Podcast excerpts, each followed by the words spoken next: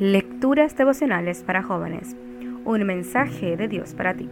Cortesía del Departamento de Comunicaciones de la Iglesia Adventista del Séptimo de Gascue, en Santo Domingo, capital de la República Dominicana, en la voz de Jacqueline Enríquez. Hoy, 15 de marzo. Permanecer en Él. Sigan unidos a mí, como yo sigo unido a ustedes. Una rama no puede dar frutos de sí misma si no está unida a la vid de igual manera, ustedes no pueden dar fruto si no pertenecen unidos a mí. Juan capítulo 15 versículo 4. Ayer hablábamos un poco sobre la entrega. ¿Y qué sigue después? Es posible que tú hayas conocido a Cristo hace algún tiempo y que le hayas entregado tu vida. ¿Y ahora qué? Después de la entrega tenemos la encomienda de permanecer.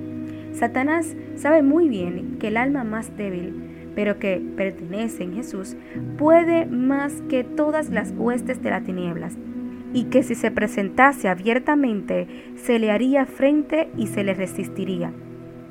Por eso, trata de atraer a los soldados de la cruz fuera de su baluarte. El conflicto de los siglos, página 520.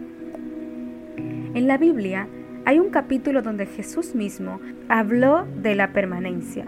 Lo importante que es ¿Y qué obtenemos a cambio? Me refiero, por supuesto, a Juan 15. Allí Jesús dijo que Él es el tronco y nosotros las ramas.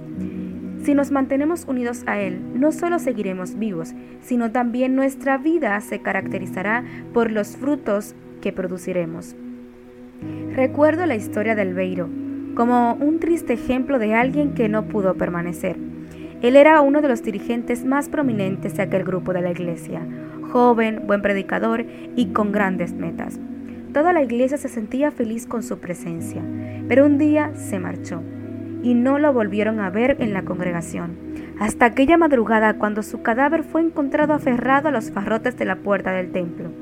Se había apartado de Cristo por seguir con malas compañías, y la noche anterior unos muchachos lo habían seguido después de salir de una fiesta y cometieron el horrible acto. Se separó de Cristo y su decisión lo condujo a una muerte prematura. La perseverancia es tan importante que Jesús mismo dijo, pero el que se mantenga firme hasta el fin será salvo. Mateo capítulo 24 versículo 13. Hoy el mensaje de Dios para ti es, si ya me entregaste tu vida, ahora te toca mantenerte unido a mí. Puede que a veces te resulte difícil, pero puedo darte la fuerza para lograrlo, porque te amo y deseo salvarte. Amén.